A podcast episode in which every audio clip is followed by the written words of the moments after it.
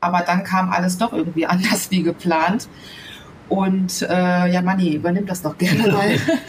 ja, wir, wir sind dann los. Hm, ich schätze mal so 500, 600 Meter. Und dann habe ich schon gemerkt, oh, der Sand hier ist ziemlich weich. Und genau in dem Moment standen wir. Es war Flut und innerhalb von Minuten war das Auto wirklich, also der Auspuff war im Wasser, ich war am, am Schaufeln und Rebecca kam dann ungefähr nach, ich würde sagen, zehn Minuten angelaufen mit zwei Marokkanern. Der eine ganz entspannt am Telefonieren, der andere hat ein bisschen mit geschüppt. Wir hatten einen Puls von 300. Wir dachten, uns säuft hier gleich die Karre ab, weil es war echt kurz vor knapp. Glücklicherweise war der am Telefonieren für uns und hat Hilfe geholt.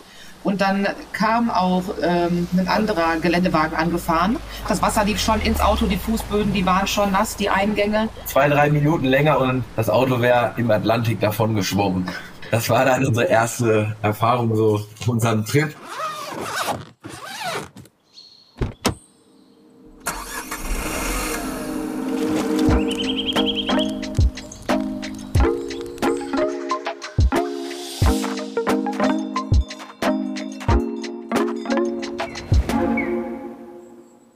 Heute haben wir ganz besondere Entdecker zu Gast, Rebecca und Manny. Gemeinsam wagten sie sich mit ihrem Landcruiser auf eine epische Reise, die sie vom beschaulichen NRW bis zum atemberaubenden Cape Agulhas, dem südlichsten Punkt Afrikas führte.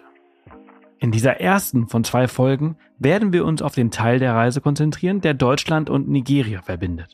Ein Jahr Vorbereitung, Autokauf, Umbau und Reiseplanung flossen in dieses Abenteuer ein. Von der Haustür ging es über Frankreich bis nach Gibraltar und dann begann das wahre Abenteuer durch Nord- und Westafrika. Wir werden in dieser Episode die Route durchleuchten von den Höhen Marokkos bis zu den unerwarteten Tiefen des Atlantiks vor Essueda. Wir erleben Überraschungsbesuche vom Militär, Offroad-Abenteuer durch die mauretanische Wüste, beeindruckende Wasserfälle in Guinea und nicht zu vergessen eine Einreise nach Nigeria mit einem gefälschten Visum. Es ist wirklich eine sehr wilde Folge begleitet uns auf dieser unvergesslichen Fahrt durch Nord- und Westafrika. Von spektakulären Landschaften bis zu den Herausforderungen der Straße. Von herzlichen Begegnungen mit Einheimischen bis zu kuriosen Grenzüberquerungen. Diese Episode steckt voller Geschichten, die euer Fernweh entfachen werden. Also, lasst uns anschnallen und eintauchen in die Abenteuer von Rebecca und Manny auf ihrem Weg durch den faszinierenden Kontinent Afrika. Und an der Stelle noch ein kleiner Hinweis zu dieser Folge. Wir haben ein paar Länder aus Zeitgründen geskippt, da wir nur eine Stunde für diese Folge angesetzt hatten. Aus diesem Grund sind auch Landschaften und andere Geschichten etwas kürzer gekommen, als wir gehofft haben. In Folge 2 gehen wir da etwas mehr drauf ein, da wir mehr Zeit zur Verfügung hatten. Und bitte denk dran, dass du ab sofort jeden Monat ein Off the Path Buchpaket in Höhe von fast 100 Euro gewinnen kannst. Alles, was du dafür tun musst, einfach den Podcast abonnieren und eine Bewertung hinterlassen. Alle Infos findest du auch auf www.offthepath.com slash Gewinnspiel. Hallo Rebecca, hallo Manni. Schön, dass ihr da seid. Ja, danke für die Einladung und wir freuen uns, dass wir da sein dürfen. Guten Tag. Ich bin sehr gespannt auf unser Gespräch. Ihr habt äh, Wahnsinniges erlebt, im wahrsten Sinne des Wortes off the path. Richtig, ja. Ähm, ihr seid mit eurem Toyota von Deutschland bis nach Südafrika gereist, bis nach Kapstadt gereist. Ähm, wo lebt ihr in Deutschland? Wir leben ähm, in Nordrhein-Westfalen, äh, Nähe Paderborn, die Ecke, ja. Also auf jeden Fall ordentlicher Ritt. Ich meine, nicht, dass es einen großen Unterschied machen würde, ob ihr aus Hamburg oder aus München kommen würdet auf dieser langen Strecke. Ähm, wie seid ihr auf diese krasse Idee gekommen, so weit zu fahren? Ähm, ja, was hat euch da so angetrieben? Ähm, also angetrieben hat uns äh, Folgendes. Also letztendlich waren wir schon zwei, dreimal in Afrika, auch mit einem mit dem Auto von der Haustür gestartet, ähm, gefahren aber immer nur bis, ich sag mal, in den Senegal rein. Und jedes Mal haben wir uns irgendwie so gedacht, eigentlich, ja, müsste man mal weiterfahren oder versuchen irgendwie ähm, noch ein, zwei Länder mehr mitzunehmen und dann hat sich das nach unserer letzten Mexiko-Reise so irgendwie herauskristallisiert, dass wir Bock haben, ähm, einmal länger wegzugehen. Und dann stand erst im Raum für drei Monate Westafrika, nur Westafrika zu machen, wo dann letztendlich sechs Monate raus geworden sind und wir dann uns entschlossen haben, dass wir bis nach Kapstadt versuchen zu fahren. Und das hat dann letztendlich auch ähm, ja, geklappt. Wer von euch beiden ist die antreibende Kraft bei solchen Abenteuern? Wer, wer kommt auf die Idee? Da ist auf jeden Fall Money die antreibende Kraft. Und ähm, ja, der hatte einfach den meisten Mut. Für mich wäre es okay gewesen, drei Monate Westafrika. Er kam dann aber auf die Idee, ach, sollen wir nicht komplett durch Nigeria und Kamerun einmal bis ganz in den Süden fahren? Und ich sage, oh Gott, meinst du wirklich? Ja, das haben schon andere geschafft, wir schaffen das auch. Und glücklicherweise haben wir es dann auch geschafft, mit all dem, wo wir uns gleich drauf freuen, das noch erzählen zu können. Und ähm, ja, genau. Der, der die ganzen Dinge hier immer voranschiebt bei uns ist Money. Und ich bin dann die Mutige, die mitfährt. ihr seid mit was für einem Fahrzeug, oder ihr habt es dreimal gemacht. Mit welchen Fahrzeugen habt ihr es gemacht? Ähm, also die ersten beiden Touren waren so Amateur-Rallyes, sage ich mal, wo man quasi ein altes Auto kauft, fertig macht, ähm, runterfährt und dann für einen guten Zweck verkauft. Das waren immer alte Mercedes. Und ähm, die jetzige Tour war dann halt mit einem älteren Landcruiser, den wir dann quasi vorab fertig gemacht haben für die Tour, genau. Ein HZJ 78 oder was war das? Nee, leider nicht. Es war ein, ein J9.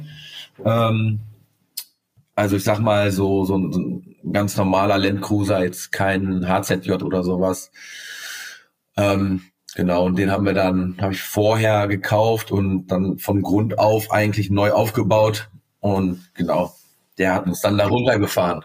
Ich äh, habe gelesen, du hast äh, die, du hast ungefähr ein Jahr hast du gebraucht, ne, den fertig zu machen, um für die Reise.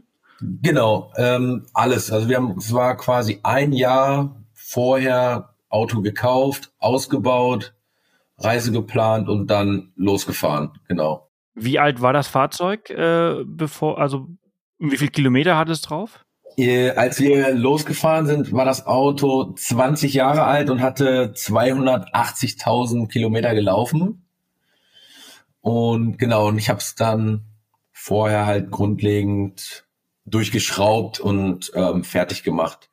Ähm, was dann auch letztendlich also sehr viel Arbeit war und auch eine, wie soll ich sagen, von Grund auf eigentlich neu war das Auto, genau. Ja, ja, also bei 280.000 ist ja dann auch recht mutig, da nochmal, was seid ihr gefahren? 40.000 nochmal drauf zu packen? Ne, 30.000, 30 ne? Ja. 30.000. Ähm, die hat er aber recht gut weggesteckt. Also das hat gut funktioniert. Die äh, Landcruiser sind relativ äh, gut für solche Touren, sage ich jetzt mal. Und ist das auch so, dass, dass jeder da quasi dran arbeiten kann äh, in Afrika? Ja, definitiv. Also Land Cruiser kennt jeder, wird überall gefahren. Toyota generell, ja, kennt jeder, kann auch eigentlich jeder fast schrauben. Wir werden gleich auch noch mal so ein bisschen erzählen, was für, was wir für ähm, Mängel oder Probleme an dem Auto hatten. Und da haben wir wirklich immer Glück gehabt. Es gibt so super viele Toyota Autohäuser in Afrika, dass wir tatsächlich fast immer an alle Teile, nee, wir sind immer dran gekommen, ne? Eigentlich ja, ja. ja doch. Zwar immer mit Umständen, aber irgendwie kommt man dann doch dran, ja. Hm. Im, ja, Im schlimmsten Fall kommt man ja auch irgendwie an einen neuen Pass. Dazu kommen wir ja auch noch mal gleich. Stimmt, ja, das, das, geht auch, richtig. ähm, ja, aber ich meine, es ist ja natürlich auch so, dass äh, Toyota eines der bekanntesten und beliebtesten Marken auf der ganzen Welt ist äh, und äh, dadurch äh, ja, findest du ja wirklich überall. Ne? In Afrika ist ja äh, als Allradfahrzeug der, der Toyota einfach wirklich sehr, sehr oft verkauft worden in vielen verschiedenen Ländern. Genau, das ist richtig. Und gerade unser Modell war ja jetzt auch schon älter, aber wenn man halt fährt und es kommen halt regelmäßig dir dieselben Modelle entgegen, dann fährt man eigentlich mit einem relativ ruhigen Gewissen, weil man weiß, okay, irgendwas wird man dafür noch finden an Teile, wenn mal was kaputt gehen sollte. Hm. Was musste an dem Wagen äh, vorher alles gemacht werden? Ähm, wir haben ähm, also nicht im Dachzelt geschlafen, wir haben im Auto geschlafen. Es war sehr minimalistisch gehalten alles. Ähm, und im Vorab, also wir hatten einen 60 Liter Wassertank, wir hatten das Bett drinne. Ähm, wir hatten Solar da drauf, Kühlschrank, also das war schon alles drin, aber vom Grundsatz her war es sehr minimalistisch. Also wir haben eigentlich um das Auto herum gelebt und geschlafen im Auto. Ne? Also es war jetzt nichts, dass man jetzt ins Auto gehen konnte, umziehen oder sonst irgendwas. Also man war eigentlich immer draußen. Hm. Werbung. Hallihallo, kurze Werbung in eigener Sache. Liebst du es nicht auch, inspirierende Reisegeschichten zu hören? Und vielleicht ist dir eine Off the Path Folge die Woche zu wenig? Dann habe ich tolle Neuigkeiten für dich. Wir präsentieren den Off the Path Daily Podcast. Jeden Werktag bringen mein Team und ich dir eine kurze Folge voller faszinierender Themen aus aller Welt. Vom Gipfel des Mount Everest bis hinab in den Marianengraben. Und vor allem alles dazwischen. Wir entführen dich in die Natur, stellen dir außergewöhnliche Tierarten vor und tauchen ein in Kultur und Geschichte. Ob beim Morgenritual im Bad, beim Kaffeetrinken oder auf dem Weg zur Arbeit, wir sind dein perfekter Begleiter. Frage einfach Siri oder Alexa nach der neuesten Folge des Off the Path Daily Podcast und lass dich verzaubern. Wir sehen und hören uns dort nach dieser Folge.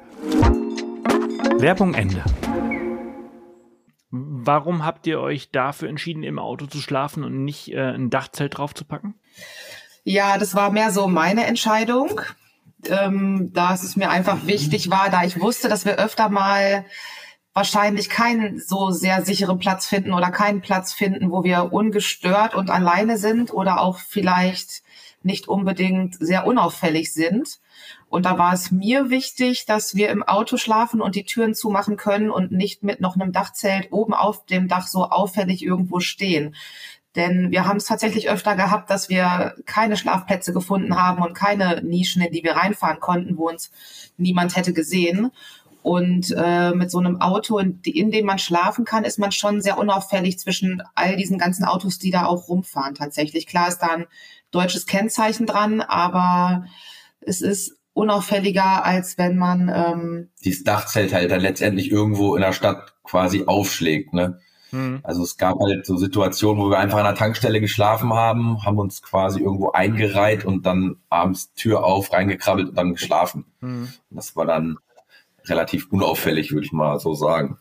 Ja, ich habe früher, habe ich zwar auch Dachzelt äh, auf meinem Jeep gehabt äh, und habe immer noch die, die Notfalloption gehabt, im, im, im Auto zu schlafen, habe mhm. aber halt äh, primär im Dachzelt geschlafen und drin war immer nur äh, Plan B, wenn es nicht anders ging. Oder man halt eben hier so Stealth-Camping, ne, also innerhalb einer Stadt irgendwie vielleicht äh, geparkt hat, wo es natürlich viel zu auffällig ist, auf dem Gehweg äh, ein Dachzelt aufzumachen. Genau, ja. Ja.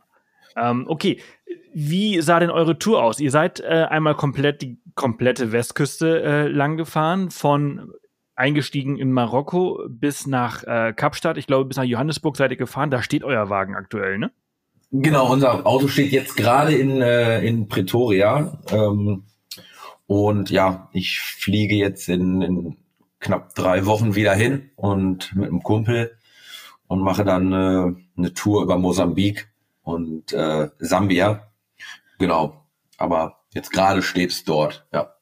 Schön, ist auch schön, einen Wagen da unten zu haben, um ab und zu mal so einen kleinen Roadtrip durch, äh, durch südliche Afrika machen zu können. Genau, richtig. Äh, war auch mein, mein Hintergedanke. Eigentlich war geplant, äh, er kommt wieder zurück, aber es hat sich so ergeben, sagen wir mal so. Muss der Wagen denn immer wieder raus aus dem Land? Ja, genau. Ähm, bezüglich des Kanäs, ähm, ich sag mal, Namibia, Südafrika und Botswana gehören ja zu dieser Zollunion. Da kann man ja eigentlich fahren, so wie man möchte, aber man muss halt das Auto innerhalb oder nach einem Jahr quasi aus dieser Union einmal ausführen. Ähm, genau, das sind halt so die, die Sachen, wo man drauf achten muss dann. Ähm, da hatten wir jetzt Gott sei Dank einen, der das für uns erledigt hat. Und somit konnte das Auto jetzt da, dort bleiben und ja, wir können es jetzt weiterhin nutzen. Ah, okay, sehr gut. Du hattest gerade natürlich was Wichtiges angesprochen. Äh, Carnet de Passage ist natürlich ein Dokument, was eigentlich das wichtigste Dokument neben des Passes äh, ist. Genau. Ähm, das muss man in Deutschland über den ADAC, soweit ich weiß, organisieren. Wie seid ihr da rangegangen? Was hat das gekostet? Liegt ja auch immer am Wert des Fahrzeuges. Genau, das Carnet Passage, wie du gerade schon sagtest, ist ein Zolldokument, was man über den ADAC bekommt. Da kann man ganz einfach beim ADAC auf die äh, Internetseite gehen. Dann kann man sich da ein PDF-Formular runterladen. Da trägt man dann alles ein, wer Fahrer ist, äh, wie viel das Auto wiegt und so weiter und so fort. Also alle Daten zum Auto. Man schickt Kopien mit vom Fahrzeugschein und dann gibt es da auch eine Werttabelle, wo das Auto einmal gegengerechnet wird und Summe X ist dann die, die du bezahlst als, ähm, ja, wie sagt man, als ähm, Kaution, ne? Also man hinter hinterlegt das ja nur. Genau, genau. Und dann ähm, genau hinterlegst du das Geld dort und dann bekommst du dein Kanäle Passage nach Hause geschickt. Und mit der Einreise, ähm, ab wo haben wir es dann gestempelt? Ab hier schon? Nee, ab, ab Senegal haben wir es das erste Mal dann gestempelt. Also manche Länder verlangen es noch nicht, aber ich sage mal, ab Senegal haben wir es eigentlich immer ein- und ausgestempelt.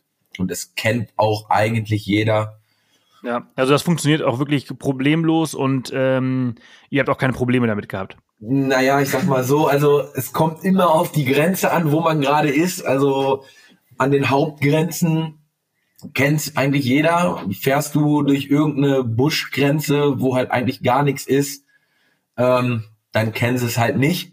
Dann erklärst du es denen halt ganz kurz mal und sagst denen einfach, wo die ihren Stempel hinmachen sollen. Und das machen die dann in den meisten Fällen auch. Ähm, aber genau. es ist tatsächlich nicht so, dass man einfach zur Grenze geht, das kurz macht und weiterfährt. Es kann schon wirklich mal über Stunden dauern, bis das da alles typisch afrikanisch abgewickelt ist, sage ich mal so. Ne? Das ist natürlich auch in deiner Verantwortung ganz, ganz wichtig, dass du nicht vergisst, dass sie es einstempeln. Ne? Weil wenn man das nicht macht, dann könnte man ja der Meinung sein, also vor allem der Einreisestempel ist so unglaublich wichtig, damit, wenn die Ausreise tatsächlich sehr akribisch ist, äh, dann nicht sagt, hey, du bist hier illegal eingereist. Genau, und dass man halt auch wirklich darauf achtet, dass es immer voll, vollständig ist, so wie du auch gerade sagst. Denn äh, wir sind da jetzt mit unserem Kanäle Passage nach Hause geflogen, haben ein neues beantragt. Das kostet dann 250 Euro.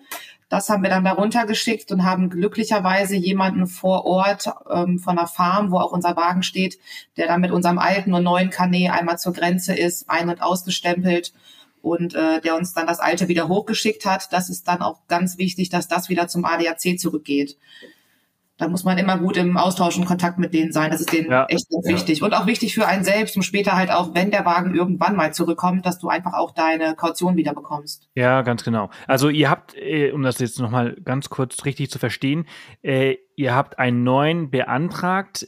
Euer Kontakt da unten ist, hat mit dem alten sich ausgestempelt aus Südafrika, mit dem neuen wahrscheinlich irgendwie Mosambik eingestempelt und dann aber gleichzeitig sofort wieder ausgestempelt und in Südafrika eingestempelt. Ne? Also dann wahrscheinlich mit dem neuen äh, eins, zwei, drei neue Stempel geholt und dann den alten Pass ja. zurückgeschickt.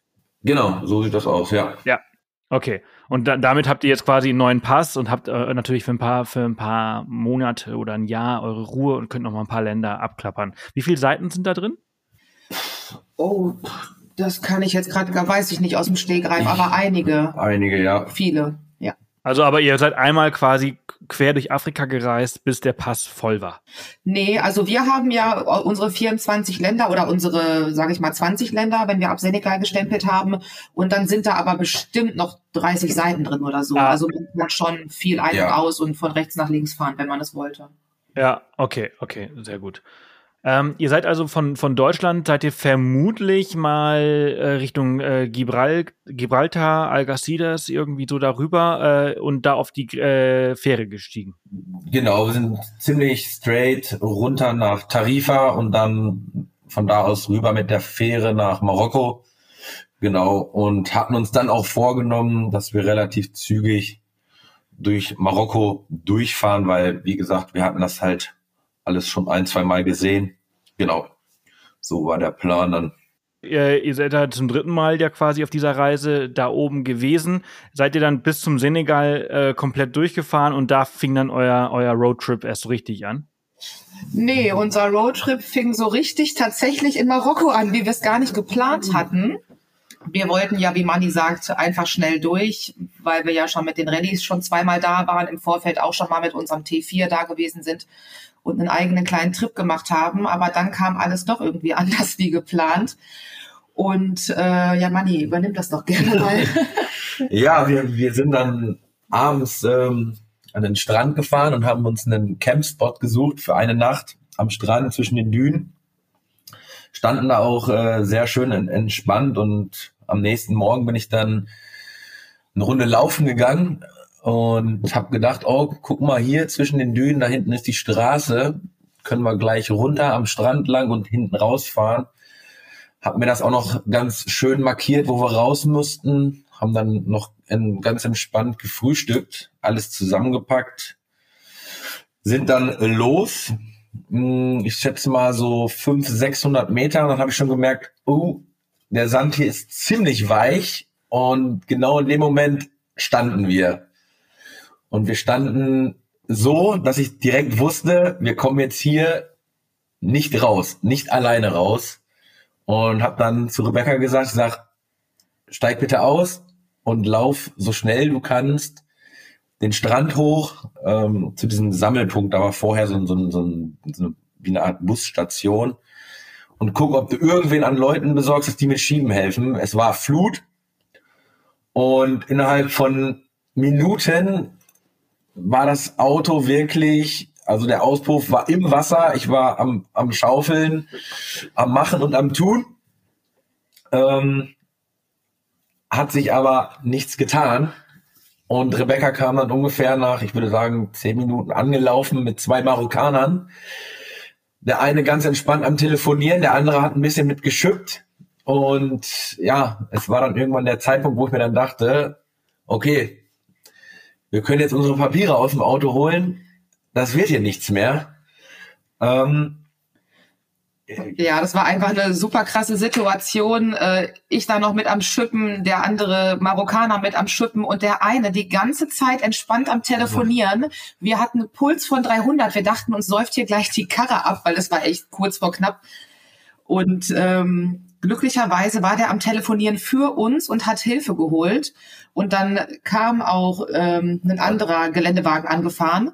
Wir hatten auch wieder glücklicherweise über 25 Meter Abschleppseil mit, welche Manni dann äh, zusammenbinden konnte, so dass der nicht so nah an uns ran musste.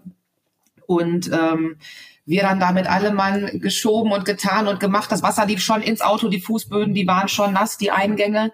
Und äh, das war einfach das allerletzte Achterbahn. Ja. Es war, also das hat zwei, drei Minuten länger und das Auto wäre im Atlantik davon geschwommen. Das war dann unsere erste, unsere erste Erfahrung, so unserem Trip, wo wir uns dann beide gedacht haben, okay, wenn wir bis nach Südafrika wollen, dann müssen wir jetzt mal ein bisschen lockerer angehen lassen. Du musst das ein bisschen besser laufen. Ist die Reise vorbei, bevor sie überhaupt angefangen hat? Genau, ja. Wir hätten auch niemals gedacht, dass die, dass das Wasser- und Sandverhältnis sich so schnell ändert. Das war nicht unsere erste ähm, Fahrt am Meer sozusagen. Oder am Strand, ja. Genau. Manch einer, der das nachher hört, der wird denken, ja, kennen die sich nicht aus mit, mit Sand und Wasser. Mhm. Aber wir haben das schon des Öfteren gehabt, aber das ist dann irgendwie, also im Guten, dass es dann natürlich so schnell anders geht. Also da, ja, das, das war einfach nur krass. Ich habe echt gedacht, jetzt sind wir in Marokko, wo wir schon fünfmal waren. Jetzt können wir von hier wieder nach Hause fliegen. Ja, krass. Also richtig Glück gehabt, dass das gut gegangen ist. Und natürlich, äh, also voll gut, dass er Hilfe äh, gerufen hat. Äh, ohne diese Hilfe wäre er nicht die ganze Zeit am Telefon gewesen, wäre das natürlich äh, wahrscheinlich wirklich nichts geworden. Nee, nee das hätte nicht geklappt. hätte nicht geklappt. Selbst wenn er mitgeschippt hätte, das Auto war so voll und so schwer und es ist ja auch einfach so groß und Manni hatte gerade wieder alles ausgebuddelt, kam wieder eine Wasserwelle und wieder eine Wasserwelle. Also es war wirklich die krasseste Erfahrung, die wir bisher auf all unseren Reisen gemacht haben. Oh, ich, ich kann mir das richtig vorstellen. Und, und du kannst nichts machen und du bist, äh, ja. Genau. Wenn du dann an dem Punkt bist, aufzugeben und dann doch noch Hilfe kommt, dann ist natürlich das Allerbeste. Wahnsinn. Okay, also äh, die Reise fängt abenteuerlich an. Äh, wie ging es dann weiter? Relativ entspannt, eigentlich durch die Westsahara. Man fährt immer am Entla Entla äh, Atlantik entlang und ähm, auf Asphaltstraße Ist das denn entspannt, dort darum zu fahren? Ich habe ja mal gehört, ich war ja mal dort in Dakla, ähm, dass viel äh, Militärgebiet ist und man und viel gesperrt ist. Genau, ähm, ist auch so. Es ist immer so militärisch abgeriegelt, so in, ich würde sagen, fünf Kilometer Abständen kommen immer so Checkpoints. Die kannten wir auch, aber mittlerweile hat sich das da wirklich so ein bisschen zugespitzt. Und ähm, ich sag mal, bis nach Dachla ist ja schon ziemlich weit. Dementsprechend haben wir dann eine Zwischenübernachtung auch gemacht ähm, und haben dann abends äh, irgendwo zwischen den Dünen geschlafen, aber schon sehr weit rein gefahren, zwischen den Militärposten. Und ähm, ja, es hat so zwei, drei Stunden gedauert. Es wurde dann dunkel. Äh, dann hast du so im Mondschein gesehen, wie zwei Typen irgendwie über eine Düne kamen mit ihren äh, Hunden dabei. Und ich sag, oh, ich glaube, wir kriegen Besuch. Und dann, ja, war es halt das Militär. Und die haben uns dann halt doch gefunden haben letztendlich nichts gesagt, äh, sind dann wieder gegangen. Ne? Aber war schon äh, ein bisschen komisch, sag ich mal, wenn man dann so alleine da irgendwo steht. Ne? Mhm. Haben die also nur geschaut, wer ihr seid und was ihr macht und euch dann in Ruhe genau. gelassen oder, oder haben die euch tatsächlich angesprochen und äh, Informationen eingeholt? Genau, die haben uns auf jeden Fall auch angesprochen und gefragt, was wir da machen und haben uns auch eigentlich gebeten, mitzukommen zu denen an den Militär-Checkpoint, aber wir haben dann ein bisschen mit denen gequatscht und letztendlich haben sie uns dann gesagt, okay, ihr könnt einfach stehen bleiben, bleibt dort und alles ist gut, ne? Mhm. Ja, war schon, äh, ja, wenn die Sonne untergeht und dann siehst du nur so zwei Schatten auf dich zukommen mit dem Hund und natürlich sind die ja auch alle äh, mit ihren Maschinengewehren, natürlich zu, zur Sicherheit auch. Aber da erschreckst du dich dann natürlich auch erstmal, wenn du da so in die Richtung guckst und denkst, oh, mal gucken, wer uns da jetzt besuchen kommt. Mhm. Maschinengewehre habt ihr bestimmt ganz, ganz viele auf dieser Reise gesehen. Äh, und äh, also das ist ja unglaublich, oder? Das ist wirklich unglaublich. Das ist also, ja. Die AK-47 gehört einfach zum guten Ton. Das ist ja, der treue Begleiter da unten tatsächlich. stets dabei. Also es ist auch erschreckend, wie sehr man sich dran gewöhnt. Ja, genau. Gerade in so Ländern wie Nigeria werden wir ja später auch noch mal zu kommen. Ähm, da gewöhnt man sich dran. Man ist dann irgendwann durch so viele Länder an so vielen Checkpoints vorbei, ob Militär, Immigration, Custom, wer auch immer. Es hat jeder einfach ein Maschinengewehr in der Hand und kommt so nah an dich ran und so nah an dein Auto. Das ist aber irgendwann auch wirklich, ja, wird zum Alltag, das dass du diese Menschen, ja. Das nächste Land äh, nach der Westsahara ist Mauretanien und äh, da leitest du, Rebecca, ein Zentrum, ne? Ja, genau. Und zwar ist das die IPN Mauretanienhilfe die IPN Mauretanienhilfe. Das ist ein Kinderzentrum, wo wir Kindern ähm, Perspektiven schaffen, Sorgen dafür tragen, dass sie eine Ausbildung machen können und auch sowohl Kinder als auch bedürftige Eltern im Nuadibu unterstützen. Äh, in diesem Kinderzentrum werden Veranstaltungen jeden Monat durchgeführt. Da geht es um Hygiene, um Familienplanung, zum Thema Aufklärung, Bildung, Erziehung und so weiter, gibt es dort Mitarbeitende, die die Eltern, aber auch die ähm, Bewohner ringsherum um unser äh, Kinderzentrum dort drüber informieren. Ähm, 2011 hat Manni dort eine Rallye runtergefahren und der war dann so begeistert, dass wir zusammen auch noch mal die Dustin Diesel Rallye 2013 auf 14 zusammengefahren sind. Und die Projektübernahme habe ich jetzt im August 2021 gemacht. Ich war damals so begeistert davon, dass ich mir erhofft habe, dort irgendwann mal für dieses Projekt arbeiten zu können. Und ähm, genau, da war dann die Stelle der geschäftsführenden Koordinatorin ausgeschrieben, auf die ich mich beworben hatte und wo ich dann jetzt auch ganz glücklich und dankbar für bin, dass ich dort äh, mitarbeiten kann und diese Position sozusagen bekommen habe. Das Schöne ist, dass wir rein von Spenden leben und ähm, die Dustin Diesel Rallye Rallyes bis in den Senegal fährt, ihre Autos dann verkauft, die alten Mercedes, was Manni eingangs vorher erzählte. Und dann äh, ein, Großteil, ein Großteil des, des Erlös von den Autos wird dann sozusagen für die Kinder gespendet. Und das ist eine richtig schöne Sache. Die Rallyes fahren zweimal im Jahr. Und dort bleiben dann auch viele Spender immer bei uns hängen, die monatlich ähm, ja, uns dann auch mit unterstützen und das mitfinanzieren. Und äh, unter www.aipn.de kann man sich das gerne auch mal anschauen, wie wir da aufgestellt sind und was wir da alles noch so bieten. Mhm. Wofür steht AEPN? AEPN ist eine Organisation für Kinder und bedürftige Eltern. Das ist äh, übersetzt jetzt aus dem Französischen. Ah, okay. Und äh, du hast gerade gesagt, das ist in Noa Dibu? Genau, in Noa Dibu. Das ist im Norden Mauretanien, ne? Also das ist quasi direkt an der Grenze zu, zur Westsahara. Genau, ja. Genau, das war auch sozusagen unsere erste Anlaufstelle, weil dort waren wir dann eine Woche in Noa Dibu ungefähr haben im Projekt mitgearbeitet und uns so ein bisschen darauf vorbereitet, auf unsere Weiterreise durch die Sahara Richtung Atta. Ja, weiter ging es ja dann äh, Atta, da seid ihr diese ähm, Eisenerzbahn-Strecke äh, lang gefahren. Ne? Ich kenne ich kenn das, viele Abenteurer äh, springen ja immer auf diesen Zug und lassen sich dann durch die Wüste fahren genau. und schlafen dann in diesen, in den Waggons äh, äh auf der Kohle. Äh, und äh, die Strecke seid ihr lang gefahren, ne, mit dem Auto. Genau, man, das ist also die die Piste führt parallel zu der Eisenerzbahn äh, entlang. Das sind irgendwie so 500 Kilometer bis hoch nach Atar und ähm, ist wirklich wunderschön zu fahren. Ähm, man kommt an den riesigen äh, Monolithen Benamira vorbei, die mitten in der Wüste stehen, wo man einfach das Auto hinstellen kann, campen kann. Ähm, und morgens kann man sich diesen Zug angucken, der gefühlt endlos an dir vorbeifährt. Ähm, ja, macht einfach richtig Laune und äh, ist einfach eine richtig, richtig coole Erfahrung. Hm, das ist aber auch eine komplette Offroad-Strecke, ne? Man fährt die ganze Zeit so 500 Kilometer auf Sand. Genau, auf Sand, durch Dünen, äh, genau, richtig, ja. Aber es ist auf jeden Fall für Anfänger auch gut machbar, weil die Piste sehr gut zu erkennen ist und man kann sich halt auch immer an den Schienen orientieren. Seit, seit hat euer äh, Toyota eigentlich auch äh, Diffs? Genau, ja. Wir hatten Hinterachsdifferential und äh, Mitteldifferentialsperre. Ähm, dementsprechend waren wir da eigentlich bestens ausgerüstet und der hat das ja. auch echt gut gemacht, ja. Nur auf ganz, ganz weichem Sand am Meer, da, da hilft's nicht. Nee, da äh, hat er uns dann im Stich gelassen, war kurzzeitig. okay, und äh, jetzt kommen wir dann ja langsam so in neues Territorium. Ne? Senegal, da wart ihr vorher schon oder ist das das erste Mal jetzt dort gewesen? Nee, das dritte Mal waren wir dann auch im Senegal. Ja, okay, das ist dann noch nicht neu.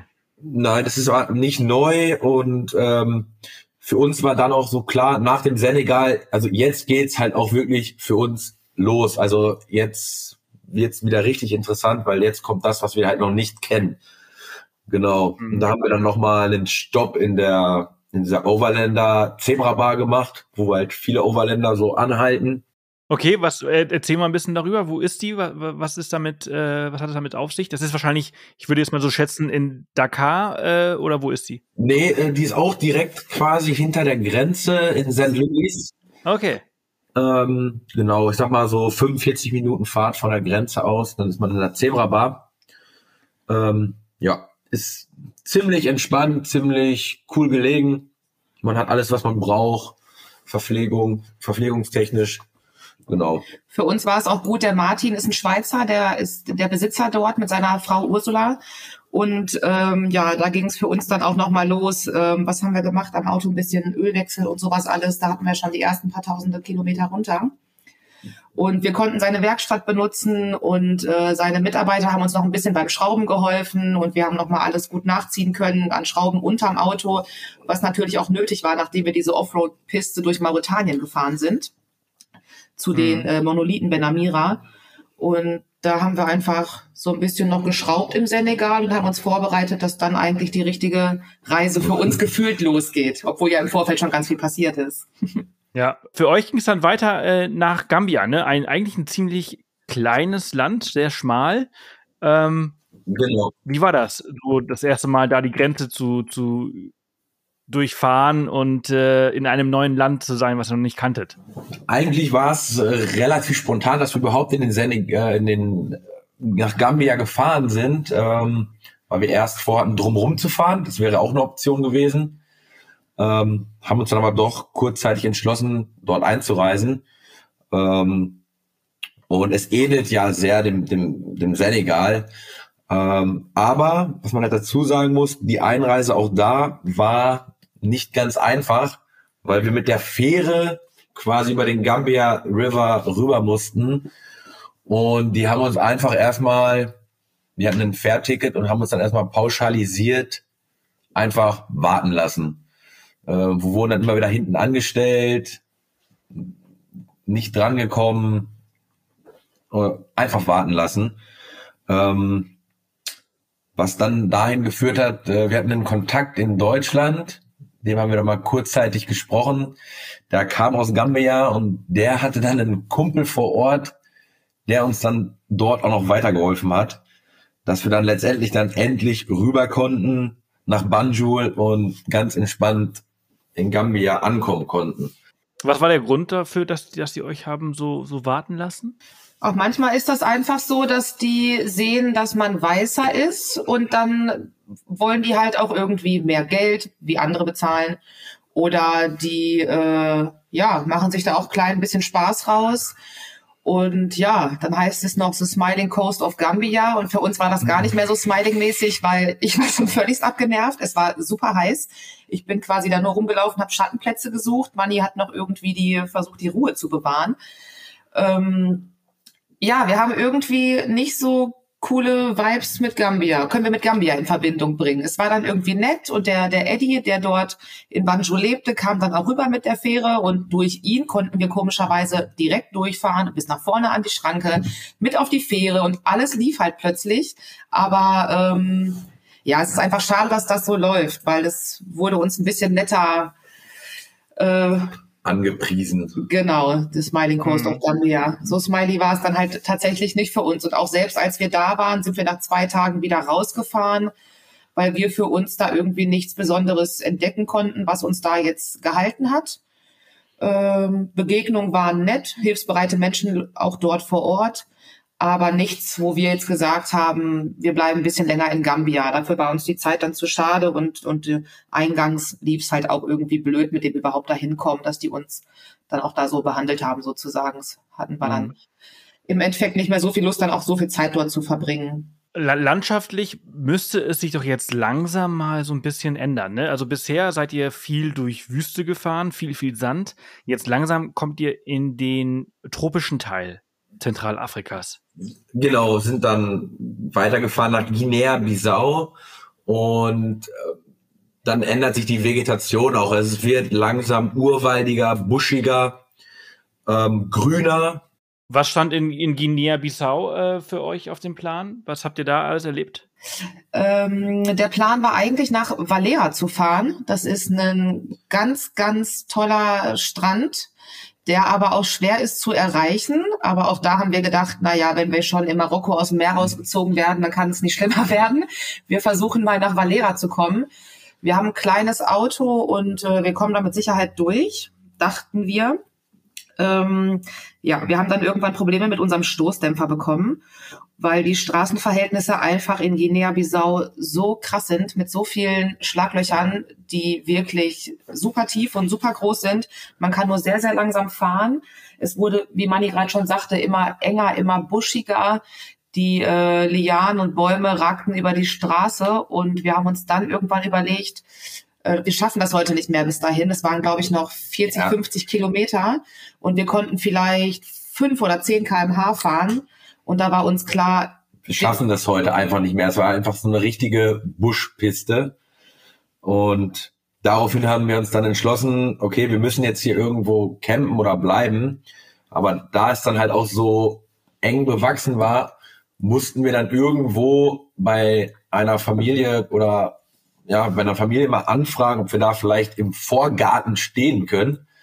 Und das hat Rebecca dann ganz gut gemanagt und ja, somit war unser erster Abend dann in Guinea-Bissau bei einer Familie, die uns dann campen lassen haben, uns noch zum Essen eingeladen haben und ja, wir einen relativ schönen Abend mit den, mit der ganzen Familie da genossen haben. Ja. Ja, das war auch für uns echt nochmal so ein Zeichen. Ähm, also die waren anfangs sehr ängstlich, weil natürlich wir mit diesem lauten Auto davor gefahren kommen und die da wirklich nichts hatten und auf dem Boden in ihrer Lehmhütte gelebt haben sozusagen. Aber trotzdem irgendwie zu uns das Vertrauen hatten und auch gesagt haben, klar, stellt euch hier hin. Da waren super viele Kinder, eine Frau, ich glaube der Bruder und ihr Mann. Also es war richtig was los da. Und es war einfach schön zu merken, dass die Menschen irgendwie Vertrauen haben, obwohl sie einen nicht kennen. Und dann haben wir da so einen schönen Abend verbracht. Obwohl wir uns nicht unterhalten konnten, saßen wir total nett zusammen und haben da ein bisschen rumgedamelt mit den Kindern und Manni hat am Auto geschraubt und das bisschen Licht, was es dann gab, haben sie dann uns noch gegeben, um dass wir am Auto was sehen können für die ganze Schraubaktion und ähm, ja, also es war eine sehr, sehr, sehr schöne Begegnung mit wirklich sehr herzlichen Menschen, die uns da aufgenommen haben für die Nacht und ein sehr mhm. schöner erster Abend in Guinea-Bissau. Ja. Ja. Mhm. Wenn jetzt bei mir der Stoßdämpfer kaputt geht, dann wüsste ich auf Anhieb nicht wirklich, was ich machen muss. Äh, Manni, kennst du dich mit Autos super gut aus? Hm, ja, also ich kenne mich schon ziemlich gut aus, würde ich sagen. Ähm, kann auch das ein oder andere ganz gut schrauben, aber letztendlich ist auch alles irgendwie Learning by Doing. Ähm, und bei uns war unser Stoßdämpfer jetzt einfach auch nur lose. Äh, man kam halt ein bisschen schwierig dran. Und ja, das haben wir dann aber selber bewerkstelligen können. Also das war jetzt nicht so das Problem. Aber es hilft auf jeden Fall, äh, ein bisschen Wissen über Autos zu haben und äh, wie es so funktioniert, um halt auf so einer Strecke oder auf so einer Tour äh, klarzukommen. Ja, definitiv. Also man sollte schon äh, so ein bisschen Kenner haben, sich auch mit dem Auto ein bisschen auseinandersetzen. Man sollte den Reifen wechseln können, man sollte Kraftstofffilter wechseln können und sich so mit den grundlegenden Sachen so ein bisschen aus, auskennen. Dann kommt man auf jeden Fall weiter, als man denkt. Ich habe hier, äh, ihr habt auch irgendeine Schweißaktion äh, gehabt. War das der Stoßdämpfer, der noch irgendwie geschweißt werden musste oder, oder was war's? Nee, das war unser äh, Stoßdämpfer nicht. Das war der, der Rahmen von dem LKW von Johanna und Felix, Reisende, mittlerweile auch gute Freunde von uns, wo wir uns im Vorfeld über so eine Online-Community-Gruppe kennengelernt haben und uns dann für die Tour verabredet haben, uns irgendwo unterwegs zu treffen. Und dann passte es sich tatsächlich in Guinea-Bissau. Die sind schon zwei, drei Wochen vor uns losgefahren aus Deutschland und wir waren wie gesagt, dann zwei, drei Wochen hinter denen, haben die aber noch gut einholen können, weil die halt, wie gesagt, mit einem LKW unterwegs waren, viel, viel langsamer gefahren sind, wie wir mit unserem kleinen ähm, Landcruiser. Und ähm, ja, da war Manni mit denen in der Stadt. Erzähl doch mal, das war ja so krass, was da los ist. Also typisch afrikanisch. Ja, wir sind dann irgendwann, also vorher haben wir uns in Bissau, also in der Hauptstadt, kennengelernt. Das erste Mal dann auch wirklich getroffen, haben dann zwei schöne Tage gehabt und sind dann zusammen aufgefahren Richtung äh, Grenze Guinea und es war eine katastrophale Piste dorthin. Ähm, und da hat sich halt der Wohnkoffer von dem LKW gelöst. Ähm, und dann waren wir mehr oder weniger gefangen in so einem Örtchen, haben auf einem Sportplatz geschlafen und es musste dann halt notdürftig geschweißt werden. Und ich bin dann losgefahren, habe geguckt, wo man das denn machen kann und bin dann halt wirklich auf so eine Hinterhof-Schrauberei-Bude gekommen, äh, wo die Autos gefühlt auf dem Dach lagen ähm, zum Schweißen oder auf der Seite gedreht. Äh, genau, und da sind wir dann am nächsten Tag mit dem LKW hin und haben das dann typisch afrikanisch in Flipflops mit Sonnenbrille schweißen lassen. ähm, genau. Einer hat geschweißt und 15 Leute standen drumherum und haben geguckt. Ähm, ja, war ein äh, ziemliches Abenteuer, hat auch nicht allzu lange gehalten. Wollte ich gerade sagen, ist doch wahrscheinlich bei der nächsten Piste doch wieder so voll abgegangen, oder? Ja, also ich glaube, ähm, die beiden waren ich will jetzt nicht lügen, aber zehnmal auf der Tour waren die bestimmt zum Schweißen. Ähm, also da ist halt immer mal was abgerissen oder mal sich wieder gelöst, aber auch aus dem Grund, weil es halt nie vernünftig gemacht worden ist, ne? Hm. Genau. Die machen es da halt auch nur so, wie sie es, also nach ihrem besten Wissen und Gewissen, sagen wir mal. Genau. Ne? Weiß ja jeder selbst, wie es ist mit den Ausbildungen in Afrika oder Weiterbildung, sowas. Da brauchen wir da ja gar nicht drüber zu sprechen in diesen Ländern. Und das ist einfach Wahnsinn. Also wer schon mal in Afrika war, der weiß, wovon wir sprechen, was da los ist, wie die arbeiten, wie die schweißen, wie die an den Autos schrauben und auch da deine Frage gerade zu Money, ob es gut ist, sich mit den Autos auszukennen oder allgemein so ein bisschen Know-how zu haben. Das ist es definitiv. Also da kommen wir später auch noch zu, wenn Money da nicht immer so ein gewisses ähm, Wissen über die Vorgehensweise und die, den Ablauf der Reparatur gewusst hätte, die hätten uns das ganze Auto kaputt geschraubt. Ich glaube, wir, wir würden jetzt noch in Kamerun stehen. Ja, wahrscheinlich, ja. Also mhm. es geht manchmal schon wild zu, ne? Also wenn man mal so gewisse Kleinigkeiten beobachtet, ähm, ja, dann wird einem manchmal ein bisschen schlecht. Aber naja, wenn sie geben ihr Bestes. Sie geben ihr Bestes. ja, ja, und ihr seid weitergekommen. Ähm, ihr seid dann durch äh, Guinea, Sierra Leone, habt ihr, seid ihr auch durchgefahren, ne? Genau. Ähm, Guinea waren wir dann erstmal noch an den, äh, an den Kambadaga Wasserfällen. Äh, es war ein absolutes Highlight für uns, weil es einfach drei riesige Wasserfälle sind, die so hintereinander weggehen. Ich würde mal schätzen, so 80 Meter hoch und man kann einfach, es ist nichts abgesperrt, es ist komplett frei. Man kann einfach bis vorne an die Bruchkante gehen und sich hinsetzen und runterschauen.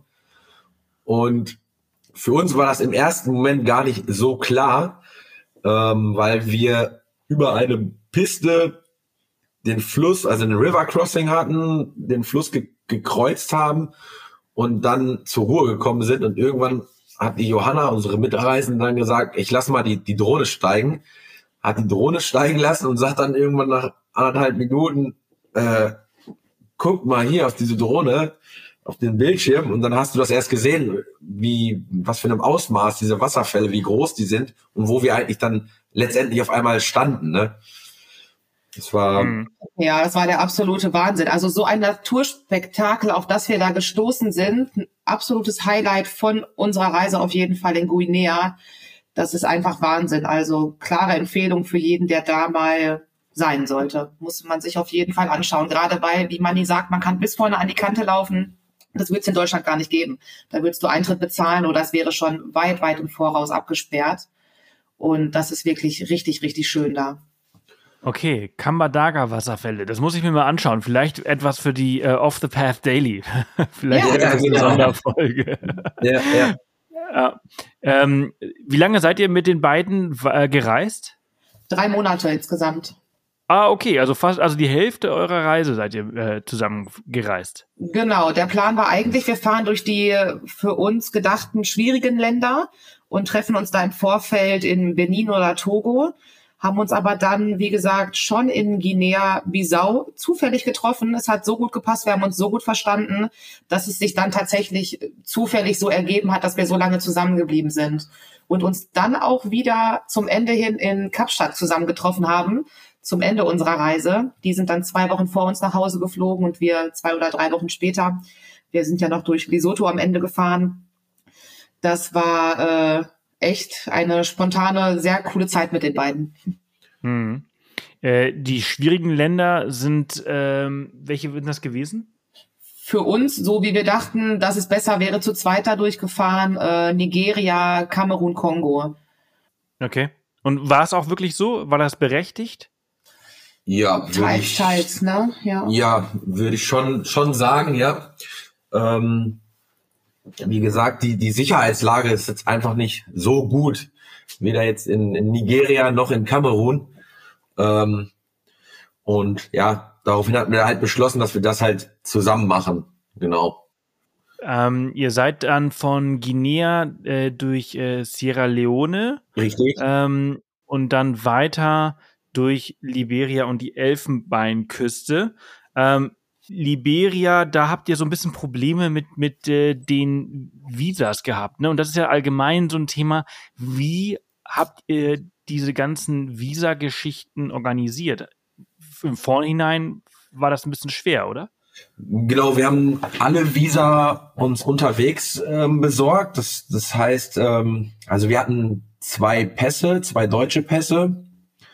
Und ähm, du musst halt, wir haben viel mit iOverlander, mit der App zusammengearbeitet oder viel da drin gelesen, weil man da halt aktuelle Einträge lesen kann, wo bekomme ich gerade das und das Visa für das und das Land. Ähm, und dann ist es zum Beispiel auch mal so, dass wir unser Visum für Kamerun, das hatten wir schon in Dakar, also im Senegal schon gemacht, weil es da relativ einfach zu bekommen ist.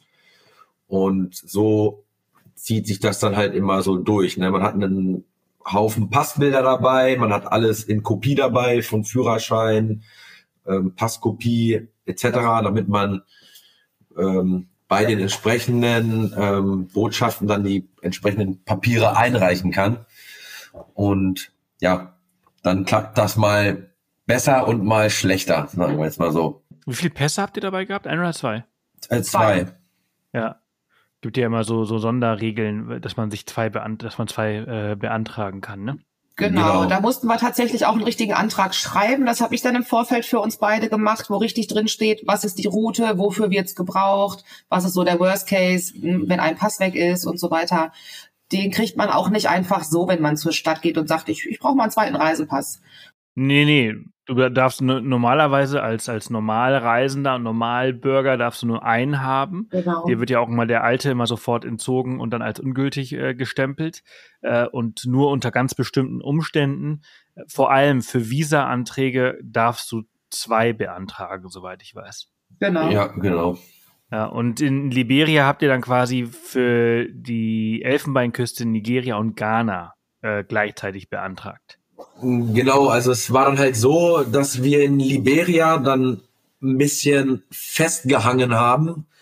Ähm, Rebecca hatte vorher noch einen, einen Unfall beim, beim Surfen gehabt, hatte eine Verletzung an den, an den Armen gehabt, also eine, so zwei Verbrennungen, die ziemlich unangenehm war, waren. Von der Leash oder von Quallen? Ähm, ich bin in Sierra Leone vom ähm, vom Surfbrett und bin in ein unter Wasser liegendes Fischernetz gesurft. Und draußen standen die, die Fischer und haben die Netze reingezogen. Und ich sag noch zu meinem Surflehrer, ah, passt das hier alles so, wo wir jetzt hier den Unterricht haben? Ja, ja, passt schon, ist gut. Ja gut, dachte ich, der wird das öfter machen, der wird wissen, wo wir hier gerade sind.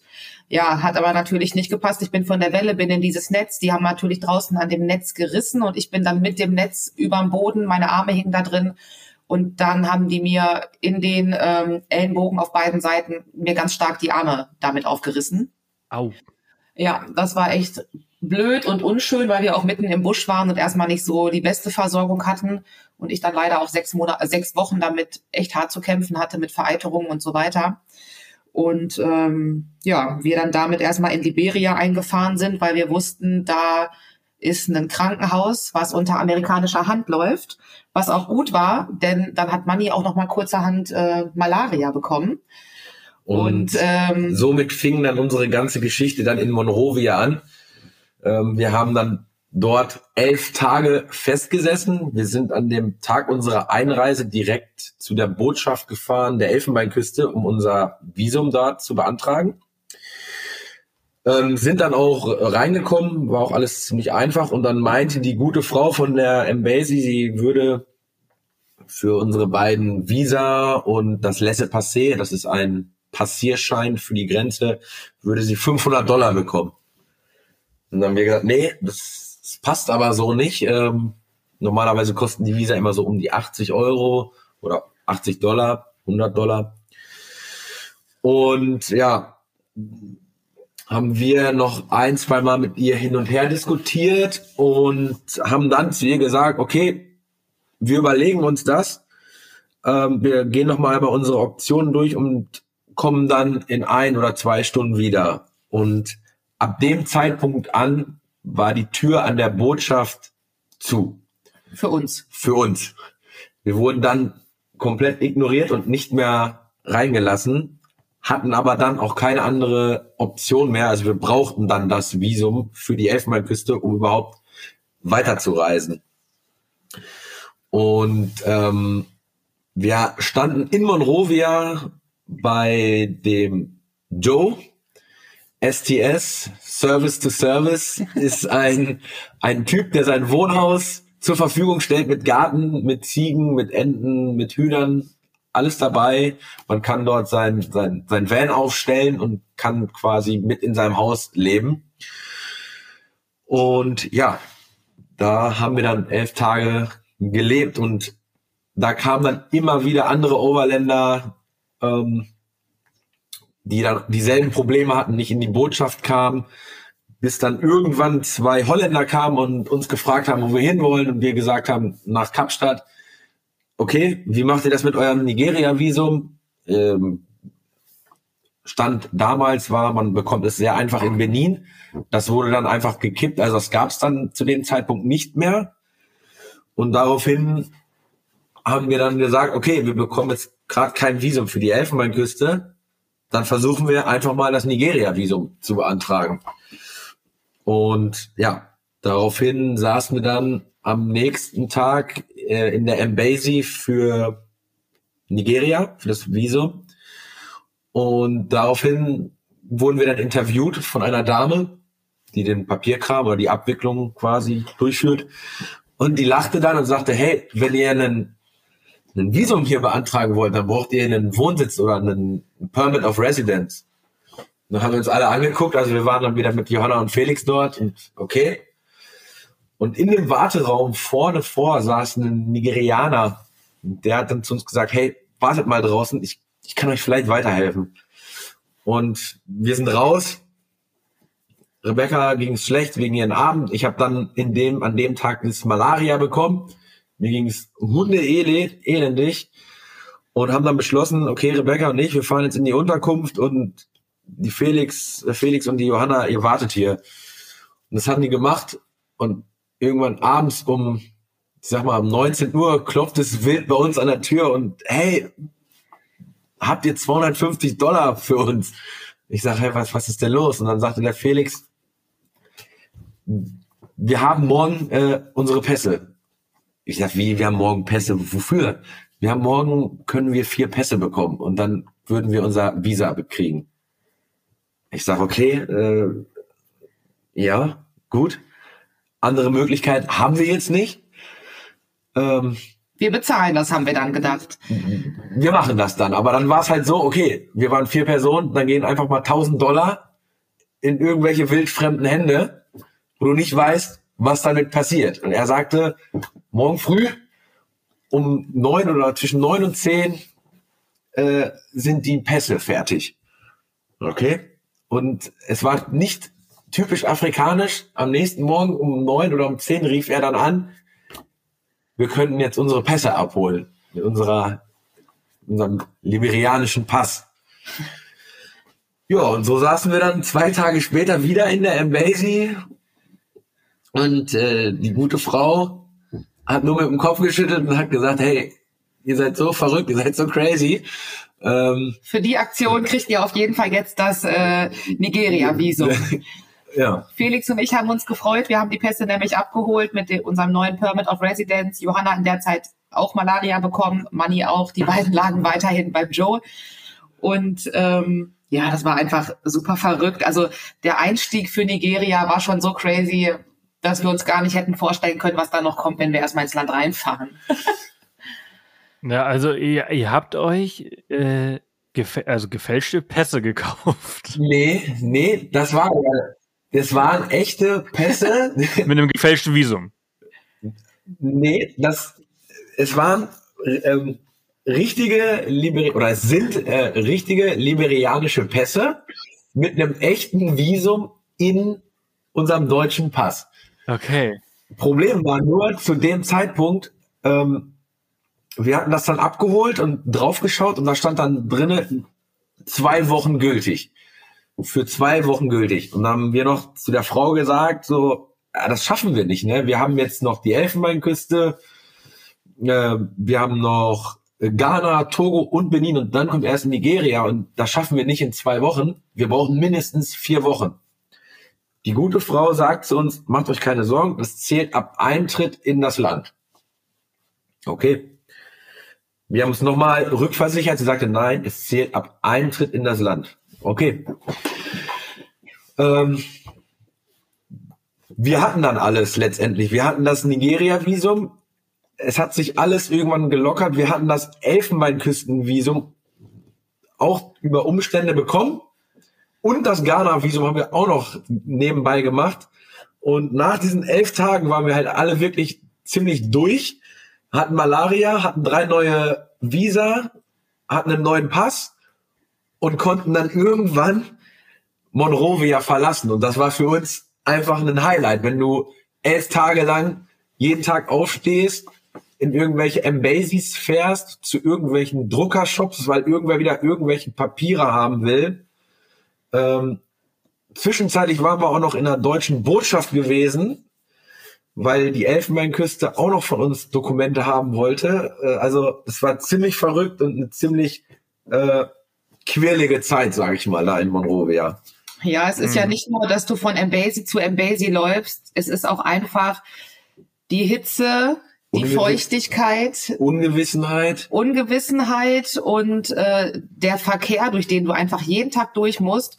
Aber auch in Afrika irgendwie gefühlt schlafen die Leute nie oder es war einfach nur so in Monrovia. Es ist immer laut, es ist, auch wenn es abends dunkel ist, es ist irgendwie immer hell. Also es hat uns wirklich richtig viele Nerven gekostet, das alles da zu packen in den elf Tagen, um dann endlich zu sagen, Joe, wir fahren jetzt. Und der war dann auch froh, der hat auch ja. gesagt, ey, endlich haut ihr hier ab. Wie hat sich äh, das Malaria, ähm, welche Symptome habt ihr gehabt? Ähm, also ich, wie, ich hatte so richtig brutale Gliederschmerzen, Fieberschübe und das kam halt so irgendwie so unberechenbar. Also mal war es weg und dann kam es aber in doppelter Stärke wieder zurück und hat dich einfach komplett ausgenockt. Du lagst einfach schwitzend im Bett immer irgendwie 39, 5, 40 Fieber. Und das ging dann, ja, ich würde sagen, fünf, sechs Tage, bis es dann langsam besser wurde, ne? Hattet ihr äh, Prophylaxe genommen oder habt ihr dann vor Ort irgendwelche Medizin genommen oder ja, muss man das einfach auskurieren, einfach ausschwitzen? Eine Prophylaxe haben wir nicht genommen. Uns waren das zu viel Medikamente für den langen Zeitraum, wo wir in den Gebieten waren, wo Malaria ähm, ausgebreitet war sozusagen oder ausgebreitet ist. Und dann haben wir gesagt, entweder wir kriegen es oder wir kriegen es nicht. Wir nehmen ordentlich Antibrum mit und lange Kleidung und dann äh, schauen wir mal, wie es läuft. Bei mir lief's gut, ich habe nichts gehabt. Ähm, bei Manny lief's dann leider nicht so gut, der hat's dann bekommen. Aber da war es dann auch einfach gut, ähm, dieses amerikanische Krankenhaus, was ich gerade schon sagte, dort ist Manny dann auch hin und der hat eine Tita-Bestimmung machen lassen und anhand dessen konnten die wissen, was für eine Art Malaria es ist und er hat dann ein Antibiotikum dort vor Ort bekommen. Ja, so Malaria-Tabletten bekommen und der war wirklich sehr bemüht. Der hat mich dann auch täglich angerufen und nachgefragt, wie mein Befinden so ist. Ähm, also das war wirklich gut in dem Zeitpunkt, sage ich jetzt mal, zu dem Zeitpunkt. Ihr seid dann äh, in die Elfenbeinküste rein, durch Ghana, Togo, Benin bis, bis nach Nigeria weiter. Äh, wie ist diese Zeit vergangen? Was habt ihr in der Zeit so erlebt? Ja, in Ghana, also leider sind wir durch die Elfenbeinküste viel zu schnell durchgefahren. Wir hatten da noch einen kurzen Aufenthalt in Abidjan gemacht. Genau. Wir waren einfach froh, dass wir wieder ans Rollen kamen. Wir waren irgendwie elf Tage da gefangen und fanden es einfach wieder cool, dass wir halt fahren konnten und, und, unterwegs sein konnten. Und auch wieder schöne positive Momente hatten und schöne Begegnungen, nette Begegnungen vor allen Dingen auch. Und sind dann auch erstmal im Rollen geblieben, wo wir uns im Nachhinein ein bisschen geärgert haben, weil es doch wirklich schöne Stellen an der Elfenbeinküste gibt, aber aufgeschoben ist nicht aufgehoben, sagen wir mal. Und sind dann direkt, sind dann direkt weiter nach Ghana rein das war auch äh, wirklich eine super verrückte Erfahrung. Wir durften uns da in ein Hotelgarten stellen bei einer ganz tollen Familie, Familie ja. die da in eine Familienhand ein Hotel geleitet haben. Es gab wieder frische Brötchen, frische Wäsche sozusagen. Es war wirklich mega für uns. Und äh, ja, dann sitzen wir da abends an dem Pool und haben auch schön ein paar Bier getrunken mit Johanna und Felix. Und da haben wir Mädels uns gedacht, wir könnten doch jetzt noch mal ein bisschen losgehen und gucken, was hier Weihnachten so los ist. Ja, die Jungs wollten eigentlich gar nicht und wir dachten uns, ah komm, naja, wenn er nicht wollt, gehen wir alleine.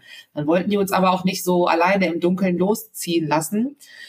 Und dann haben wir gedacht, ach, da oben auf dem Berg ist Musik, wir Mädels gehen da jetzt hin, ihr könnt mitkommen oder nicht. Naja, die Jungs dann kommen, wir können sie nicht alleine gehen lassen oder wollten sie nicht, wir gehen mit. Also das ist auch wieder so eine super krasse Erfahrung, die ich an Weihnachten machen konnte, durfte. Wir sind dann der Musik gefolgt auf so einem hohen Berg. Wir dachten, da wäre eine, eine Kneipe oder so, weil überall, wo es in Afrika laut oder ist, Bar. oder eine Bar, genau, überall, wo es laut ist, ist meistens eine Bar und da sind viele Leute.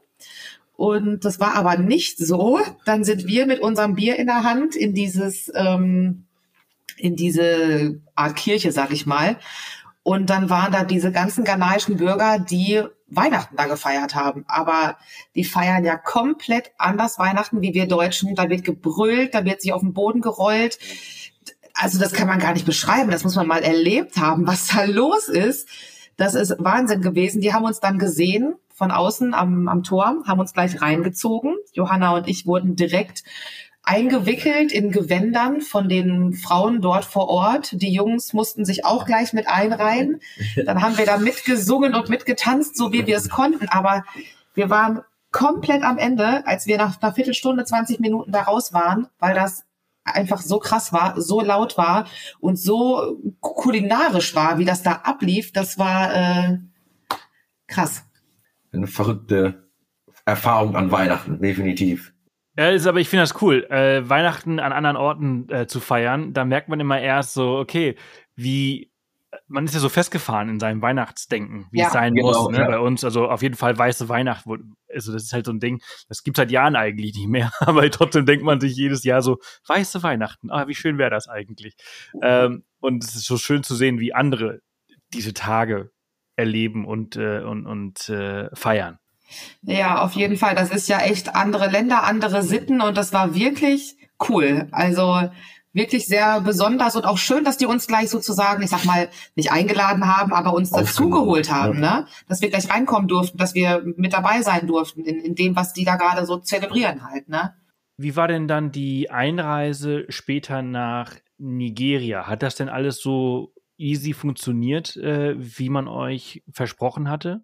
Ähm, also letztendlich haben wir, sind wir dann in Berlin gestanden, haben dann nochmal so mit allem Mann so schön ein paar Strandtage gemacht, ein bisschen beachen, runterkommen und haben uns dann vorbereitet auf Nigeria, ähm, sind dann von Contenu, also von der Hauptstadt losgefahren Richtung äh, Grenze, haben dann nochmal eine Nacht quasi im Busch geschlafen und haben abends halt unsere Autos fertig gemacht, nochmal Sachen verstaut, ähm, ja, und halt einfach ein bisschen darauf vorbereitet. Und dann sind wir halt nächsten Morgen ähm, an die Grenze gefahren.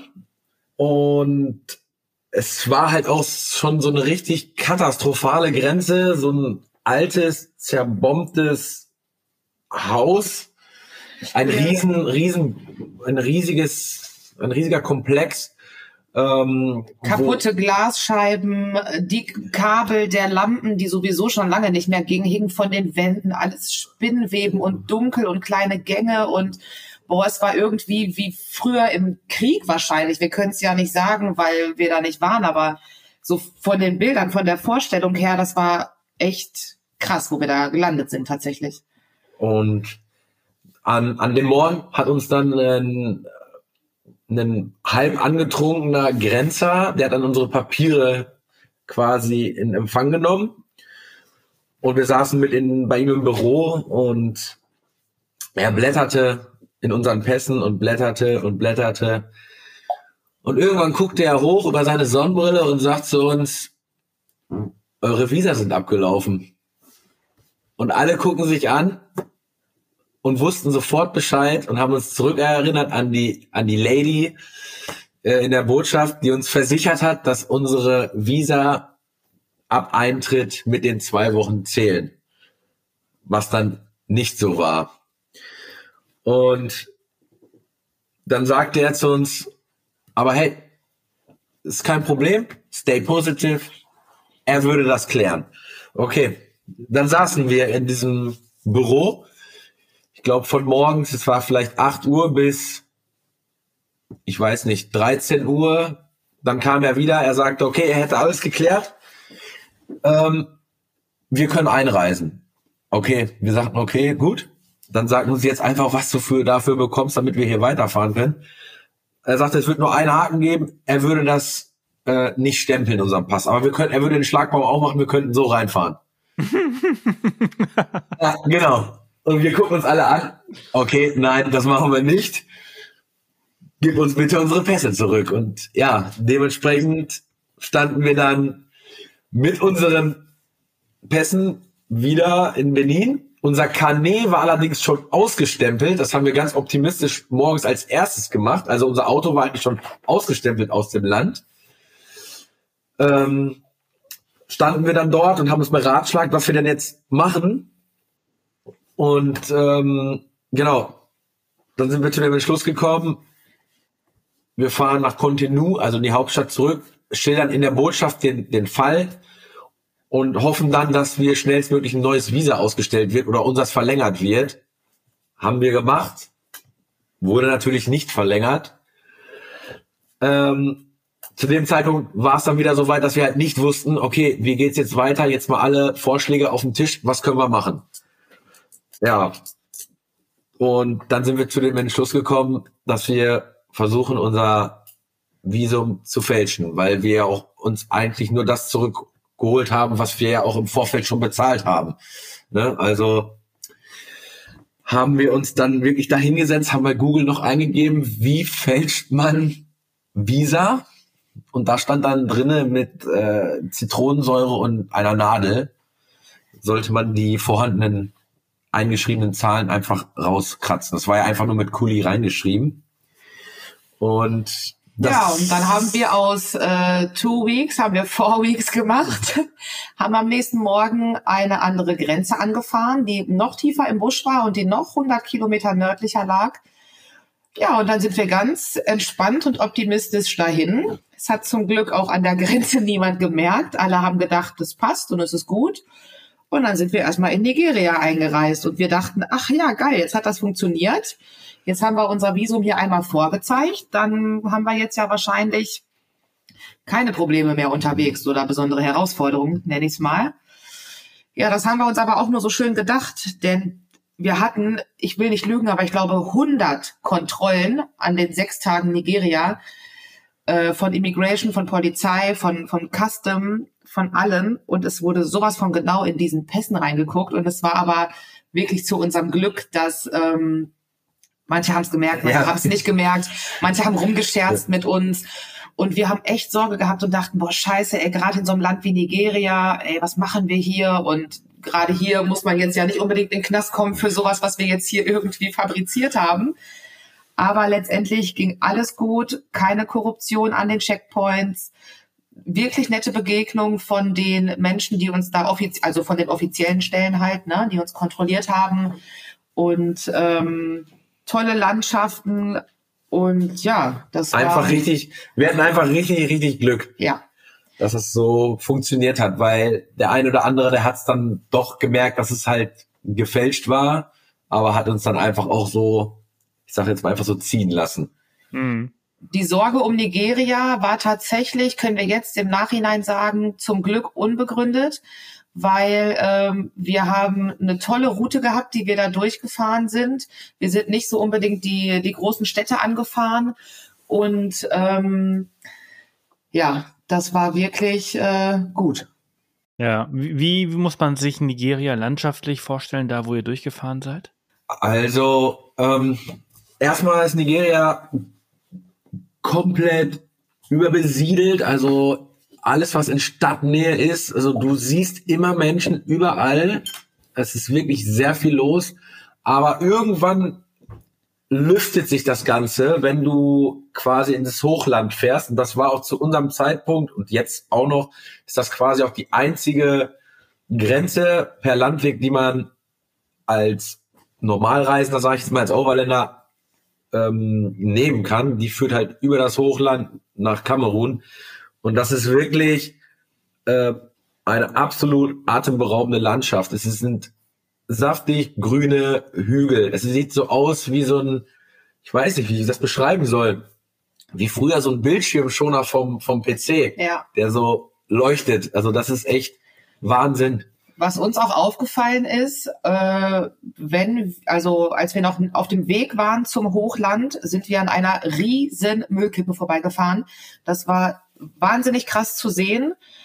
Ähm, und je höher wir gekommen sind, je blauer wurde wieder der Himmel. Und man hat so Mhm. richtig die Unterschiede gesehen. Wie ist es unten und wie ist es, wenn ich hier hoch Richtung Berge fahre?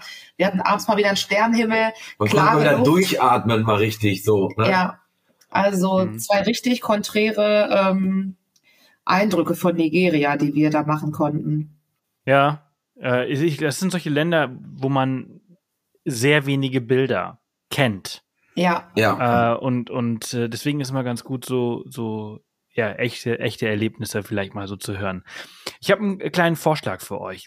Wenn ich jetzt so, so meinen Leitfaden so sehe, dann haben wir ja jetzt gerade den Norden und so Westafrika äh, abgeklappert. Und jetzt kommt so ganz langsam Zentralafrika, so mit, mit Äqua äh, Äquatorialguinea, Gabun, Kongo, Angola und dann kommt das südliche Afrika. Und wir haben jetzt schon so lange gesprochen, dass ich gerne zwei Folgen aus, äh, mit euch aufnehmen würde, wenn das für euch in Ordnung ist. Äh, und dass wir einfach äh, uns nochmal zusammensetzen für eine zweite Folge. ja, Ja. von uns aus gerne. Sehr gerne. Es gibt noch, es gibt ja noch so viel zu erzählen. Ich meine, wir haben jetzt diese Folge mit einem natürlich wieder das Krassen ge- geendet mit der Fälschung des Visums, aber es kommt ja noch so viel mehr. Deswegen würde ich sagen, wir beenden das hier. Ich danke euch vielmals für eure Zeit heute und äh, dann hören wir uns äh, in der nächsten Folge. Ja, wir danken, dass wir dabei sein durften und freuen uns aufs nächste Mal. Vielen Dank. Bis dann. Ciao. Tschüss. Tschüss. Das war es auch schon wieder für diese Woche. Vielen Dank fürs Einschalten. Vielen Dank an Manni und Rebecca für ihre Zeit. Und es wird bald auch einen Teil 2 zu dieser Reise geben, wo wir dann von Nigeria bzw. Kamerun bis nach Südafrika und Lesotho reisen werden. Nächste Woche geht's hier spannend weiter. Ich freue mich schon drauf und ich wünsche dir jetzt erstmal einen schönen Tag, eine erfolgreiche Woche und bis nächste Woche, Dienstag ab 4, hier im Off the Path Podcast.